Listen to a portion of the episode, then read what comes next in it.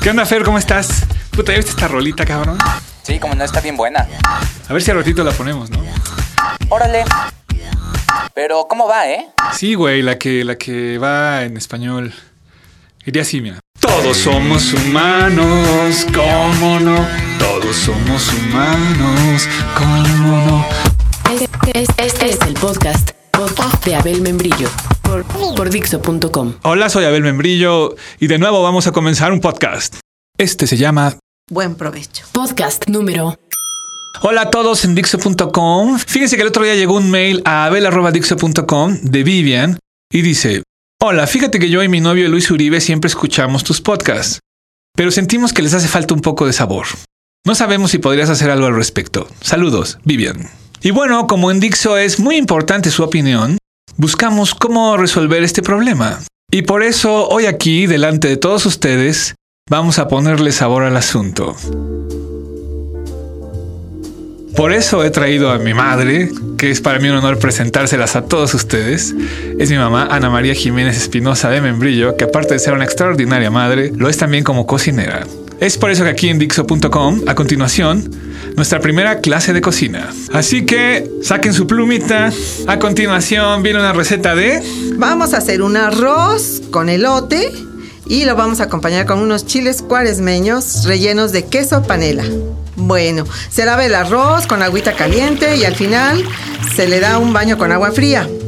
Se fríe en un poco de aceite, ya que está transparente, se le agrega ajo y cebolla muy finitos, se agrega agua al soltar el hervor, sal y una rama de pasote. Puede ser picado muy finito o entera la rama. Ya que está el arroz transparente, se le agrega el elote rebanado y se deja freír un poquito y enseguida se agrega el agua. Y ya sabemos que hay un problema con el elote. ¿Cuál que puede quedar medio crudo o cuál? No, acuérdate, el que vimos en la exposición el otro día. El problema del maíz, el que vimos en las fotos de la pobreza no cae del cielo. Sí, el que salía Antonio Banderas lleno de maíz. El problema del maíz es que 5 millones de agricultores mexicanos y sus familias se encuentran en la ruina porque el gobierno de Estados Unidos subsidia a sus productores de maíz, quienes exportan la sobreproducción a precios por debajo del mercado. A eso se le conoce como dumping. Tan solo en los últimos 10 años, las exportaciones de maíz de Estados Unidos a México se han triplicado y los precios de este producto han caído un 70%. Ah, no me acordaba. Cuando el arroz se va consumiendo, que no llegue al punto al que llega en Honduras. ¿Por qué, por qué como en Honduras lo preparan distinto? No, acuérdate. Estaba la foto al ladito de la del maíz. Honduras era autosuficiente en el arroz hasta que en el 90 permitió la entrada de grano subsidiado de Estados Unidos. Hoy 90% del arroz que consumen en Honduras es de Estados Unidos y de 25 mil productores quedan 2 mil. Bueno, para el arroz con chiles cuaresmeños, el siguiente paso es, cuando está espesando el arroz, se le agregan los chiles ya rellenos de queso. Cuando el agua se evapora, ya está listo. Si ustedes quieren que los chiles no piquen tanto, los pueden poner un poquito en agua con azúcar y no les van a picar tanto. Algo que no se les debe de olvidar del azúcar es ¿Que, que se pueden acaramelar los chiles? no, que no se acaramelan. Lo que pasa es que se les quita lo picante a la persona que no le gusta muy picoso. Lo que no se te debe de olvidar es lo de bono y el azúcar. La Unión Europea entrega a seis compañías más de los 34 millones de dólares para que produzcan azúcar, por encima de lo que se consume en Europa. Con los excedentes inundan los mercados de los países pobres a precios irrisorios. Esto ocasiona que quiebren los negocios de los países agricultores menos desarrollados. Mm, Mozambique, Malawi y Etiopía son ejemplos de esta catástrofe. Oye, mamá, ¿a poco te aprendiste todo eso? No, lo anoté aquí en mi librito de las recetas. Bueno, ahora les vamos a endulzar la vida con un tiramisú, que por cierto... ¿Ingredientes? Que por cierto es el pastel favorito de mi niña. Ingredientes. Chocolate amargo ralladito, 30 soletas, queso Filadelfia, leche condensada, leche evaporada y café express. Bueno, se bate el queso crema con la leche condensada hasta cremar. Se pone la leche, clavel y un poquito de vainilla que no les había yo dicho. Aparte en un molde se agrega un poco de la crema y encima se van poniendo las soletas remojadas en el café y se van acomodando por capas hasta terminar con crema. Al final se espolvorea con el chocolate rallado. Bueno, Abel, veme ayudando a rallar el chocolate. Se refrigera y se sirve frío. Del café hay que tomar en cuenta. Si le echas mucho, ¿cambia todo el sabor? Si le echas mucho, no, no cambia el sabor.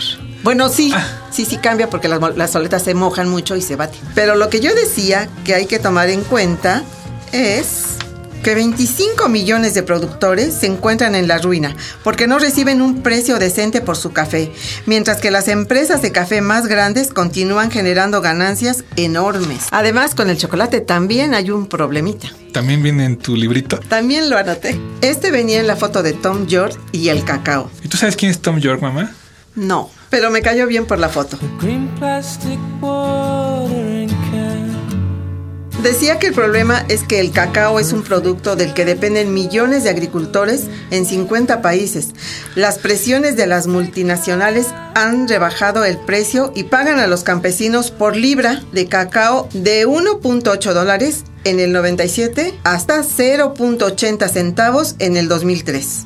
¿De veras? Claro, Qué culeros. y para eso te mandé a Harvard, para oír tus majaderías. ¡Ay! Me corté. A ver, permíteme, voy a la bolsa, tengo un poquito de algodón y alcohol. Ah, lo de alcohol me gustó. Cúrate bien esa herida y desinféctatela bien. Acuérdate lo del algodón. ¿Cómo del algodón? ¿Lo dejo presionado más tiempo? No, que 10 millones de familias que cultivan el algodón en África son forzadas a caer en la pobreza como consecuencia del comercio internacional que benefician a tan solo un centenar de compañías algodoneras de los Estados Unidos. Las ganancias del dumping estadounidense triplican el presupuesto total de la ayuda a este país de África. Ah, en eso venía la foto de Gael y también decía que los subsidios de Estados Unidos a sus agricultores han ocasionado que los precios de los principales productos agrícolas de los países en desarrollo caigan estrepitosamente. Desde los años 90 a la fecha, el precio del algodón cayó 50%. Esto ha significado la ruina para millones de agricultores en África y México. ¿Ya ves que es que no son culeros? Y a pesar de todo, México es de los menos jodidos del resto del mundo en vías de desarrollo o desarrollo en el tema de comercio internacional. Puta, ¿cómo estarán los demás? Al respecto a este tema hay un montón de discusiones. Hay quien dice, por ejemplo, ¿de qué se asustan? Así son los seres humanos. Es humano hacer todo lo posible por controlar los medios de producción para asegurarme de siempre tener la sartén por el mango para ser más grande y más poderoso, para que ahora estoy arriba elimine toda posibilidad de que venga alguien que ya me traía ganas a crecer para luego armármela de tos. Es lo más humano someter, monopolizar, pisar, en fin. Por eso desde principios del siglo pasado, Bertolt Brecht se preguntaba ¿de qué está hecho el género humano? Now, the ballad of the question What keeps mankind alive? Esa fue la versión de William Burroughs. Y la respuesta se las daremos en la versión de Tom Waits. Mankind is kept alive by. A ti no te gusta Tom Waits, ¿verdad, mamá? Sí, sí me gusta. ¿Sí te gusta? Claro. Pero te gusta más Enrique Guzmán o Tom Waits. No, Enrique Guzmán. Bueno, por eso de aquí al final del podcast, como está aquí, vamos a fondear con puro Enrique Guzmán. Gracias. Y bueno, hay quienes piensan que eso es lo humano, pero ¿no es humano también condolerse de quienes están en la miseria? ¿No es humano invitarle algo a quien ves ahí que frente a ti tiene muchísima hambre y no tiene que comer? Como ya se sabe, el enemigo de Bono es el hambre. Y yo no sé ustedes, pero independientemente de las canciones que ha hecho, de las que ya dejó de hacer por cambiar de agenda y de lo cabrón que canta, yo diría que ese es mi tipo de humano. Además, podemos decir que todo se centra en la frase provecho, buen provecho, mal provecho. Tanto un provecho excedido como un provecho escaso. Como un aprovechado. Son mal provecho. Y con los extremos que se ven en el mundo, da la impresión que a la hora de comer, ahora todos se desean mal provecho. Yo vine aquí para darles estas recetas y esperando que el mundo algún día se vuelva a desear buen provecho. Bueno, pues muchas gracias por haberme escuchado, es mi mamá. Gracias, mamá, por haber venido. Pues nada, Este, yo soy Abel. Y... yo soy Ana María. y recuerden ustedes que lo que mata no es la bala, es el agujero. Acabas de escuchar el podcast de Entra, Lemo. Todos somos humanos, ¿cómo no? Todos somos humanos, ¿cómo no?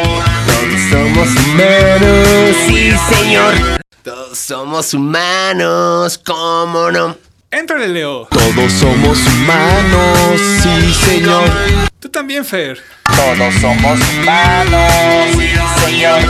Linda. Todos somos humanos, sí, señor. Ahora, tú también, Birch. Todos somos humanos, ¿cómo no? Ahora todos. Todos somos humanos, sí, señor.